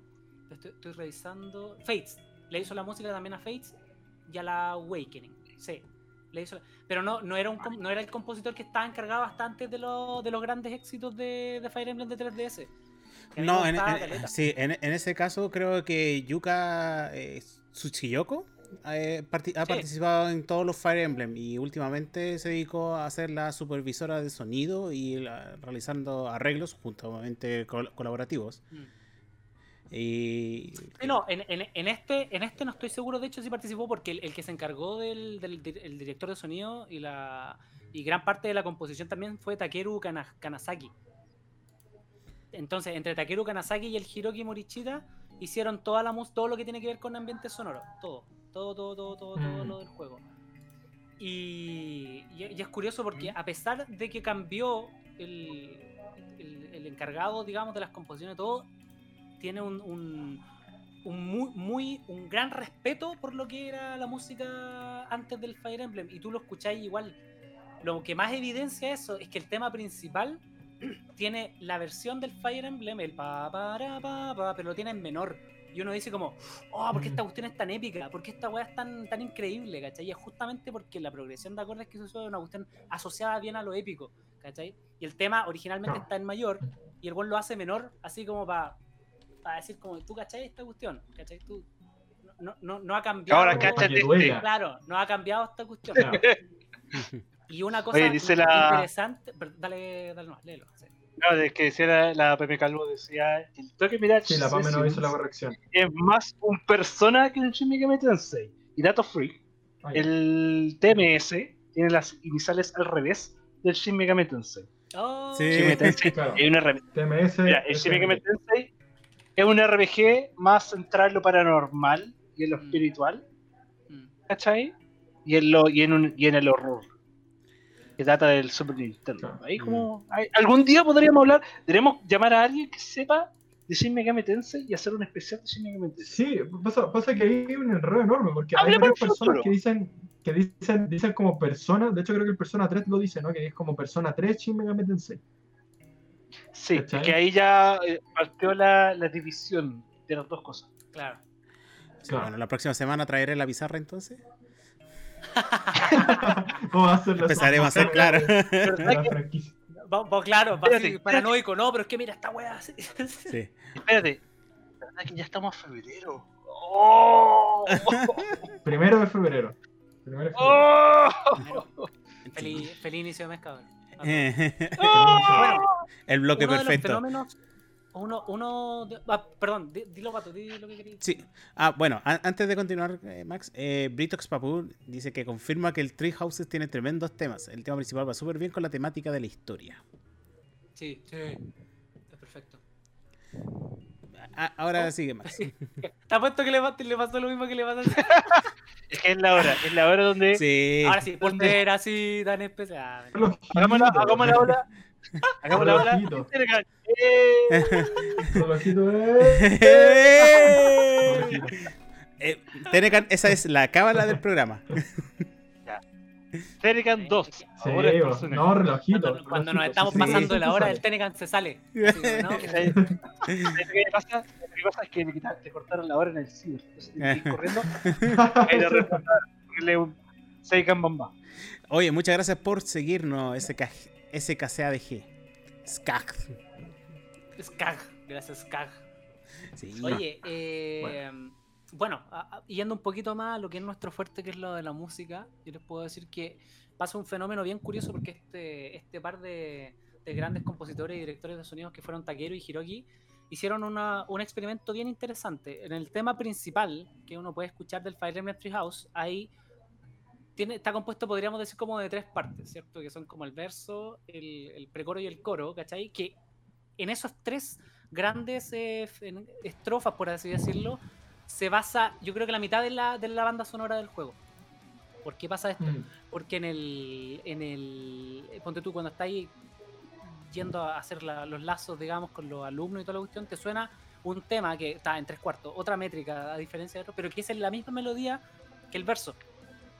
Cuando estáis peleando, te suena el precoro. Y cuando hay momentos épicos te suena el coro. Entonces uno está todo el rato, estáis todo el rato escuchando lo mismo en diferentes versiones. Y es una cuestión muy épica porque en el fondo No. estáis todo el rato eh, relacionado con el core, ¿cachai? Con el, el núcleo del, del, del, del- del- del espectro sonoro del, del, juego, ¿cachai? Y esa cuestión yo la encontré cuando yo la entendí, ¿cachai? Porque dije, ¿por qué esto me suena tanto? Y empecé a escucharlo y fue como, ah, pero esto es de la- del, del tema principal, ¿cachai? Es súper interesante, Claro. es muy interesante porque no solamente aparece en momentos tranquilos, sino en momentos donde en verdad es necesario que, que- que ocurra, ¿cachai? Cuando tú te sentías así como, wow, weón, malo, te voy a, te voy a matar, maldito, así, y le vayas a partir su madre como corresponde, y estáis Y te escuchando matan el la coro, unidad y estáis escuchando el coro, claro, y te, y te matas. no, pero estáis escuchando el coro, weón, ¿cachai? Y el tema principal es terrible pegote, weón, es súper pegote. De hecho, si no lo han escuchado, escúchenlo, porque de hecho la versión de Smash, de Super Smash, es perfecta. Me encuentro que es perfecta. Le hicieron súper bien, la mina que canta Uy. lo hace, pero increíble, increíble, increíble, nada que decir. Ese, ese era un dato. Oye, pero es, interesante. Sí, pues es súper interesante porque no sé si hemos hablado mucho del leitmotiv en el, en el programa. Muy poco. No sé, no sé si lo hemos, tocado hemos tocado ese recurso musical que creo que una de las primeras veces que me di cuenta de- del tema del leitmotiv fue con el Undertale. Y después fue como, bueno, Sí. está en todo, eh, en toda la banda sonora están las mismas canciones, ¿cachai? Desde, el- desde el menú hasta el tema final del juego, ¿cachai? Y, Sí, y, bueno, a- en, el- en los Fire Emblem también pasó lo mismo. Eh, después me di cuenta que en otros juegos que había jugado pasaba no, no tan groseramente. Yo creo que el, el Undertale fue uno de los primeros juegos que lo hizo así como groseramente. Como, Sí. de- de- como decís tú, así como que del 70% de la banda sonora está compuesta de la las mismas dos o tres melodías, ¿cachai? Sí, sí, sí. Pero es un recurso, es un, bueno, es como un arma de doble filo, porque en el fondo te puede salir tan bacán como que te aburra, ¿cachai? Entonces igual hay que ser cuidadoso con respecto a eso. Yo encuentro que Toby Fox el one es tan genio que es capaz de hacerlo, ¿cachai? El one sabe perfectamente cómo funciona su juego porque el one lo hizo todo él prácticamente, ¿cachai? Entonces claramente a él le funcionó de esa manera y fue como, bueno, lo voy a dejar así. Y nadie me va a decir que no, ¿cachai? Mm. Y en el Delta Run pasa lo No. mismo, Mm. ¿cachai? Todo- está todo el rato sonando el, Mm. el, el mismo tema. Eh, Exactamente. y, y en este en este en este juego en particular fue una apuesta súper sabia, encuentro yo, por lo que les decía, porque en el fondo estáis todo el rato conectados con el tema principal, ¿cachai? Que ni siquiera es el himno, el pa, para, pa, que ni siquiera es ese, ¿cachai? Y es súper interesante, es súper interesante de, de analizar. De hecho, si, si en algún momento las personas que nos están escuchando, obviamente, quieren escuchar la banda sonora, van a escuchar muchos muchos fragmentos que les van a sonar parecidos al tema principal. Y es porque está hecho adrede, ¿cachai? Porque en el fondo hay un leitmotiv Claro. que quiere hacer una conexión, quiere hacer, no, no que las cosas funcionen por separado, sino que es parte de todo, ¿cachai? Del, Mm. que la historia también te, te sitúa también en un contexto, digamos, de un continente donde todo pasa al medio, ¿cachai? Y no importa para dónde vayáis, todo siempre se queda en el medio. Entonces está todo como conducido a que todo el rato está ahí en el núcleo de la cuestión, ¿cachai? Y es súper interesante, es muy, muy interesante. Buena. Les recomiendo, otra, otra recomendación con amor, vayan a YouTube, pongan la lista de cuatro horas del, del, del Fire Emblem Three Houses y se escuchan toda la cuestión porque es un Sí. muy, Hoy, gra- muy grato Sí, regalo. yo, yo, yo lo estuve escuchando harto. Ujú. Así que yo lo estuve escuchando harto y, y la melodía que se me quedó pegada era, era esa de ta, na, ta, ta, que creo Sí, que es como una de las principales del, del Sí, tema. El coro, el coro. Sí, pues el coro. Sí, hoy. Y, y eso lo escuché como en tema. Fácil. Buena. Buena, buena. Oye, mandamos saluditos a los que se están eh, siguiendo, gracias a Jabs30, eh, Aguabra94, Darknex Farm 13, que te manda saluditos, Max. Eh, Saludos, mi querido. sí, ahí justamente eh, dice que con el leitmotiv pas- le pasó con Kingdom Hearts, que son temas que se le Ah, repite también. bastante. Y Pame justamente consultó que Sí. es distinta la versión de Smash del tema, y le respondieron que sí, es más épico. Eh, sí, la versión de Smash es más épico y está pensada para que dure el doble de lo que dura la versión original. La versión original es súper corta, dura como Sí. un minuto 30. Ah, Smash, y la, la gracia que tiene la, la versión del Smash es que te pone el, el, el tema en menor, po, entre medio te hace un puente y te pone el, el pa, pa, ra, pa, y uno dice como, ah, ¿por qué suena tan épico esta weá?". sí. Ah, Bueno, eh, saluditos también es Commander Gameplays, que también nos está siguiendo. Muchas gracias. Muchas gracias a los que Eso. nos siguen. sí, no sé. Y perdón Bueno, de antemano todo, porque hace un rato dijeron que decirme que me te- te perdón, perdón de nuevo. Ah, pero si ya pasó, ya fue. Tiene que que la historia- para siempre La historia nos juzgará en su momento. Sí, eventualmente eh, vamos a tener que hacer un pro... Eventualmente vamos a tener que hacer un programa de personas y me Oh, oh, oh, Tan oh. solo Ah, yo, yo, pensé un capítulo, Fe de Ratas. Fue de ratas en la dura. No, eso, eso bueno, va a quedar para el bonus del DVD. Ah, ya. No vamos a tener que corregir todos los condoros que nos mandan. Claro. Oye, bueno, a, a todo esto, el, el- el Fire Emblem Three Houses es el, el Fire Emblem más vendido en la historia de Fire Emblem. Sacó 143.130 copias, creo que los primeros meses cuando que, que salió en Japón. Así que, y en Mm. Estados Unidos, en Estados Unidos fue, el- o sea, en Estados Unidos, perdón, en el Reino Unido, en Inglaterra fue el más vendido, en, en la semana que salió fue el más vendido. Ese Y en tu opinión. Max, Y, y qué y, y en total ha, ha superado las 800.000 las 800.000 copias vendidas digitales. Oye, Max, y en tu opinión, como alguien que ha jugado mucho Fire Emblem, ¿encontráis que es un muy buen, es una evolución del género, es una evolución de la IP? ¿Tú creéis que es el mejor? O sea, objetivamente, Sí, más allá de. Sí, no. Sí, no. Lo que pasa es que hay- es difícil comparar Fire Emblem antiguos con este por el simple hecho de que este te ofrece una modalidad de juego muy distinta. Así como los otros Fire Emblem eran solamente el jueguito ajedrez y pegarse y sacarte la chucha y ver cómo los guanes discutían entre medio, ¿cachai? Y la historia se iba desarrollando. Este te, te ofrece una gama de posibilidades va muy amplia, ¿cachai? Que yo creo, yo creo en lo personal que es incluso donde tú más de- eh, inviertes tiempo. ¿Cachai? En las misiones que te dan, en explorar, en hablar con los personajes, en, estar muy pe- pendiente de qué cosas te dicen, porque si no habláis con ellos en cierto momento ya no podéis volver a desarrollar tu- tus vínculos afectivos, ¿cachai? Entonces, para las personas que les gusta mucho como el, generar así como lazos, el entablar así como relaciones, porque una de las gracias que tiene este juego es que al final tú puedes elegir con quién pasa el resto de tu vida, ¿cachai? Y también es importante destacar que el juego tú puedes elegir si el personaje baile puede ser mujer u hombre. Y dependiendo de las dos cosas, Ah, hay sí. personajes que van a tener más afinidad contigo que otros. Entonces, igual te habla un, un espectro bien distinto. Y eh, obviamente que van cambiando la- las personas con, con las cuales tú puedes pasar el- la, la vida. Pues de hecho, al final, cuando te muestran los créditos, como en todos los Fire Emblem, te cuentan lo que hacen los personajes después de lo, de lo que pasa en el juego. ¿Cachai? Hay una versión dedicada a cada, a cada uno de los finales que tú ves aquí. ¿Cachai? Que es una Esa los como película ochentera. así. Claro, que es uno, uno de los, Como de los salieron de clases cuales Y ahora es ingeniero, es ingeniero comercial. Trabaja tú... Sí, como sí, chofer de Ah. Uber por estar rápido. Sí, pues y y en el fondo, en, en gran medida, es, es lo que a ti te, que te va a volver a hacer jugar el juego otra vez. ¿Cachai? Es como, ya, me casé con esta mujer, me casé con este hombre, ¿qué pasa si me caso con este otro? Vais para allá, ¿cachai? Y para jugar toda la cuestión porque igual son como, entrete.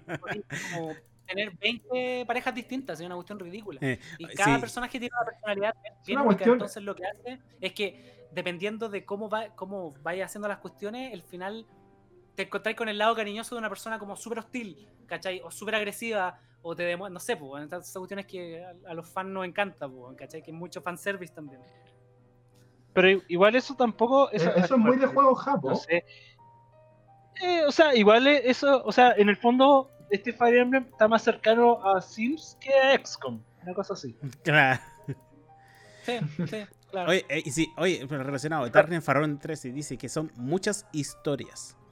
Pedro Trip dice, sí. el OST de No. eh, Fire Emblem de Three Heroes es espectacular. Acá lo escuchamos al momento de jugar Catán. La guerra es inevitable. Y la Bame también dice, depende de cuánto te guste chipear personajes. Sí, bueno, Sí, una de las cosas... Es un otome, Sí, claro. es un otome constante. una de las cosas que a mí me molestó un poco, y, y- y tengo que ser justo con los otros Fire Emblem, es que hay muchas clases al final que uno no termina usando. A pesar de que hay como cinco clases distintas. Y bueno, una de las gracias que tiene es que ningún personaje está condicionado a hacer algo en específico. Tú puedes guiarlos para que sean Mm. las profesiones que tú quieres, que antes no se había dado. Antes un personaje tenía que ser o espadachín, o, o- o- o brawler, ¿cachai? O golpeador, o pegar hachazos, ¿cachai? O ser arquero. Ahora tú podís, cualquier personaje puede hacer la cuestión que quiera. Obviamente sus habilidades van a crecer condicionándote para algo, pero tú podías hacer lo, lo que queráis, ¿cachai? Pero hay muchas clases que se dan al final que no usáis nunca, que son eh, súper poco utilizables y muy poco llevables a las estrategias, como que van perdiendo cosas más de las que ganan. Ponte tú en el, en el Fire Emblem Radiant Dawn, que es el de Wii, eh, a pesar de que, claro, las clases están un poco condicionadas, los arqueros al final les van a ser bacanes, los caballeros van a ser bacanes, todos van a ser bacanes al final, y esa cuestión le da un, toque de, querer seguir avanzando el personaje. Hay personajes que se quedan abajo y uno dice como, ya, al final no lo voy a volver a usar. Y esa cuestión no no, no me gustó mucho por, porque en el fondo las últimas clases no te aportan, sino que como que te quitan cosas. Mm. Entonces están un poco de más. Yo ahí, ahí no sé muy bien qué es lo que querían lograr con respecto a eso. Obviamente que hay unas dos o tres clases que son bestiales, ¿cachai? Pero si no usáis esas, no, no, no las usáis. Entonces es como, ¿para qué? Como que siento que ahí no, está, no estuvo muy bien pensado eso, creo yo, ¿cachai? Eh, ahora, para lo ambicioso que es el juego, siento que un detalle súper mínimo. Y otra cosa que lo que a mí me molestó mucho fue que los finales eh, entre mujeres, entre mujer y mujer, existen, pero final hombre y hombre solamente hay uno. Siendo que hay tensión, ¿cachai? Con varias parejas eh, del mismo sexo, ¿cachai? Y a mí me molestó porque es como, ya, quizás yo no lo quiera hacer, pero, ¿cachai? La PA me dice como, claro, si te gusta chipear personajes, ¿por qué no pueden ser dos hombres juntos? ¿Cachai? Porque Eso es lo que a mí me, me llama un poco la atención. ¿Por qué mujer, mujer sí y hombre, hombre no? ¿Cachai? Claro, Porque Japón y hubiera la respuesta. Porque Japón. Por- no, y ni Sí. siquiera porque es Japón, porque Nintendo. Nintendo y distribución internacional. claro. Si el juego fuera exclusivamente para Japón, podréis probablemente chipearte hasta contra las, contra las paredes. hasta contra las rocas. Sí, todo. Pero lo mejor de todo es que ningún personaje, bueno, salvo los que van pereciendo en el camino por una cuestión que no los podía evitar, ¿cachai? Eh, podéis terminar con cualquiera. Y esa cuestión, no, pero no voy a decir quién. po. Pero esa cuestión es divertida, ¿cachai? Que en el fondo, lo, la gracia de, de terminar el juego muchas veces es que el final siempre va a ser distinto, ¿cachai? No Ah, por el término de la pelea en sí, ¿cachai? Porque son cuatro caminos que podéis tomar, ¿cachai? En los cuales dos se parecen bastante. Pero el final Mm. siempre va a ser una cuestión que tú elijáis distinta. Y eso lo encuentro muy genial. Sobre todo porque, como dije al principio, son personajes con los cuales tú vayas a generar una afinidad igual, aunque no te gusten, ¿cachai? Porque te puede gustar mucho o lo termináis odiando y igual va a tener un desarrollo que a ti te va a gustar, entonces vaya a decir como, puta me cae mal, pero está bien desarrollado, ¿cachai? Ya es un- es una cuestión netamente Claro. de gusto. Entonces, Y, y Eso eso es igual se había explorado antes con el con el, el Awakening, ¿eh? donde podéis elegir una de las dos casas. ¿Cachai? Que, que tomar como dos destinos. El. Awakening y- con los japoneses. Sí, sí, no, y, y este es bastante parecido. La única diferencia es que los tres destinos están siempre chocando uno con otro. te devuelven al mismo punto. Claro. Sí. Ya. Oye, sí. eh, aprovechamos de saludar a la gente que también se sigue su. Eh, se sigue, nos eh, pasa a Sí, seguir. estoy viendo. Sí, po, le iba a decir eso. Nos pasa eh, siguiendo. Eh, gracias Daniel Game 231, Sinus eh, 42789, eh, Beto Trip, que también pasó aquí Oye, a seguirnos. Darkness Farron 13 Beto no- dice, no- Max, ¿qué opinas de los títulos de 3DS en general? Y la me dice, oh, no sabía de los chips Yuri, pero no, ya- no ya hoy. En el Awakening siempre quise que el Pegasus Knight estuvieran juntos. Mm. Mira, los de 3DS, yo, yo el de la- los de 3DS he visto el del Awakening, vi un gameplay porque necesitaba entender algunas cosas, nunca lo jugué y el Fates no, nunca me lo recomendaron, entonces no lo he jugado. Yo estoy al debe con, con los de 3DS. Yo como com- me compré la 3DS, jugué Pokémon y lo vendí, y la vendí. que ponía- la misión era ponerme al día con Pokémon. así. Pero yo Vendiste creo el que Charizard. el- en algún momento vendí el Charizard y no se lo pude devolver a mi hermano. Y, y bueno, me, me quedé al de. Creo que se puede bajar para la Switch igual, así que yo creo que eventualmente los voy a jugar. El único drama es que después del, del Free Houses eh, es un antes y un después del Fire Emblem. Como que los otros juegos te Sí. quedan un poco cortos. Te quedan un poco cortos y esa cuestión como que es penca, pero es bacán. Porque si sacan otro Fire Emblem, me tinca que va a ser una cuestión así. Quizás la historia no te guste, pero si conservan esta modalidad va a ser un juego que vaya a disfrutar igual. ¿cachai? O sea, bueno, yo igual me doy cuenta que eh, eh, ahora están poniendo mucho más énfasis en los personajes más que en la historia. Mm. Porque según lo que me contáis tú, con tantos personajes, obviamente tú empezás a tener favoritos. Sí. ¿Cachai? Y empezáis a siempre a, a irte hacia. como empezáis a gravitar hacia personajes. Por ejemplo, yo todavía me acuerdo en esos tiempos cuando recién venía saliendo Fire Emblem. Y nosotros veníamos preguntando, ya, a ver, ¿cuál es tu juzgando? ¿Cuál es tu waifu? Yo me acuerdo que la Bernardeta, a mí, yo vi todos los personajes, yo vi la Bernardeta, que era la que tenía tuto y era pelito corto, y yo dije, mmm. Y después caché cómo era de, de- de personalidad, y dije, mmm, si jugara este juego, yo probablemente le prestaría más atención. Pero nunca lo jugué, así que ahí estamos a la espera. No, pero ahí el Max después me lo va a ahí- prestar el Fire Emblem. Ah, pero no es tuyo. No, no, no tengo digital. Si no, feliz te lo paso. Pero Ah, qué fome, weón. me, me pasó, me pasó que a medida que iba desarrollando la historia, claro, está Bernadette, que es un, personaje súper eh, icónico dentro del, del mundo y, es un personaje súper OP también, entonces como igual de alguna u otra manera la voy a terminar usando, ¿cachai?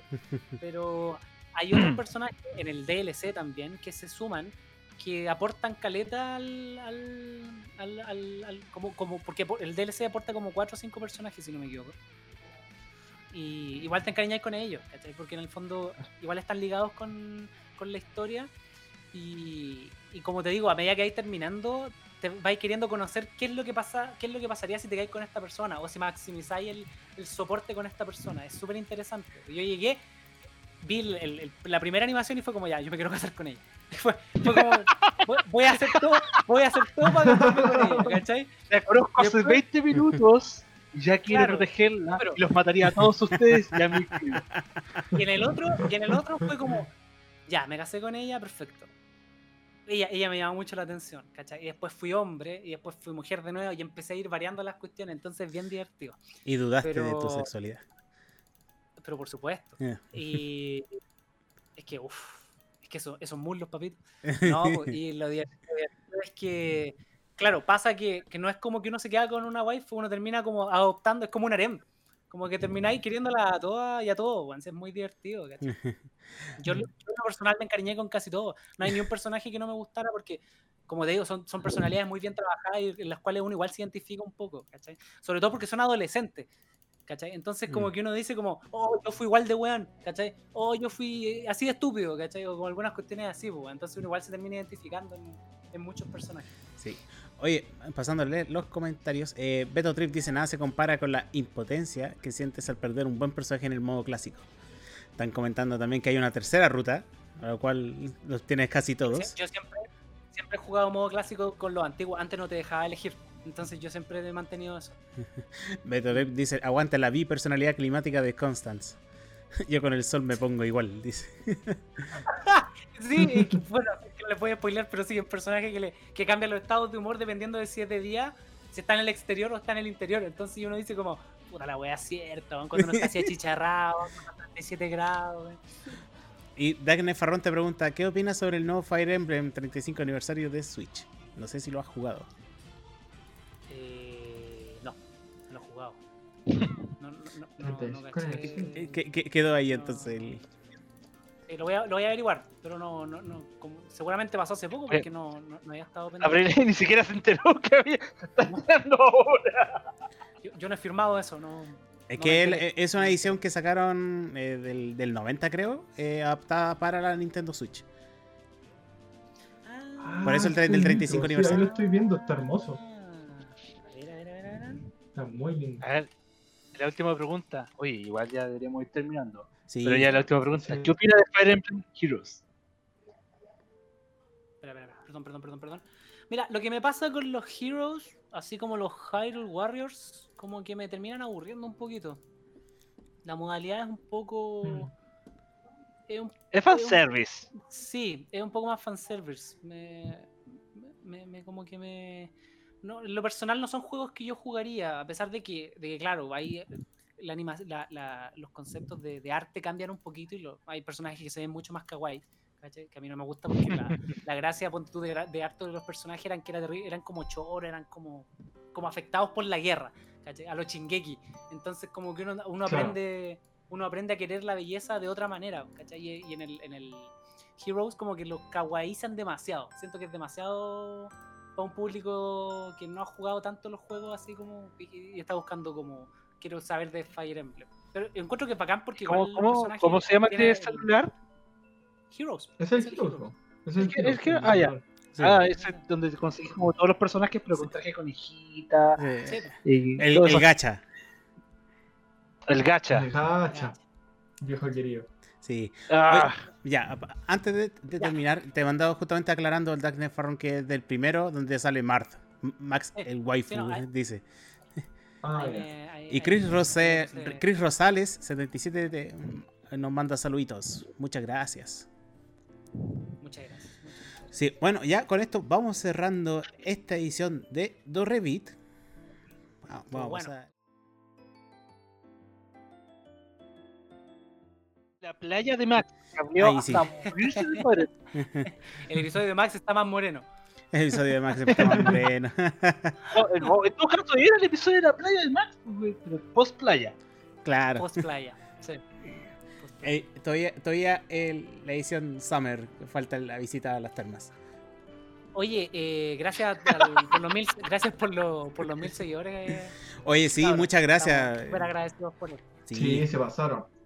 sí, con eso no- nos ayuda bastante. Y también muchas gracias a todos los que se han quedado. eh, Hemos tenido ahí constante. Harto público, sí. Sí, harto público hoy día. Muchas gracias a todos público, por sí. pasarnos a sa- saludar. Eh, recuerden que eh, Catando Cuidado. Dorrevit se está realizando los días lunes a contar de las 8 y media hasta las 10 de, de la noche. Estamos ahí nosotros cuatro, Snow, eh, junto a Metaru, Tenecan y Max, que me acompañan. Eh, también estamos realizando Catando Juegos, donde probamos eh, jueguitos durante un cierto tiempo, los días martes y jueves a contar de las 9 de la noche. Y recuerden que eh, este episodio estará disponible a contar de el miércoles, porque mañana voy a subir el de la semana pasada. Ahí Eso. quedó- quedó pendiente. Eh, va a estar disponible el día miércoles. Lo pueden encontrar en YouTube y también lo pueden encontrar en Spotify. Ahí nos puede ubicar eh, como Dorrevit. También nos- estamos en Apple Podcast y Google Podcast. De todo, de todo, todo, todo, para todo gusto Estamos en todos lados, estamos todos. Estamos todos locos. Sí. Llegaron todos, el Spotify, el Deezer, la Calila, todos llegaron. Sí. Recuerden que también nos pueden encontrar en redes sociales como paua.cl, pauacl. También nos pueden visitar el sitio eh, www.paua.cl. Justamente ahí el, el bot nos está diciendo que nos pueden encontrar en Facebook, en Twitter, en YouTube, en Instagram y también en Twitch. Y también eh, Catando Juegos está en Facebook y en Instagram. Y nos pueden etiquetar eh, Torrevit ahí. Para que eh, lo ubiquen como do guion, guion bajo re guion bajo bit. Na- nada más creativo. Así que eso Nos vemos el chicos. próximo lunes. entonces, Sí, nos estamos viendo el próximo lunes. Y ahí Tenecan se devuelve a. Sí, bueno, la próxima semana a ya estoy en Lima de nuevo. Sí. Así que ahí estaremos. vamos a echar de menos, guacho. Sí, pero. Que te vaya vamos, bonito. vamos que se puede, vamos que se puede. Vamos Que que te vaya bonito, que te vaya bonito. Y ahí nos estamos. Nos estaremos viendo el día lunes a contar de las ocho y media. Así que eso chicos, muchas gracias por pasar. Chau, chau. Gracias, Patito. Vemos. cabros. Chau, chau. Chau, cabros.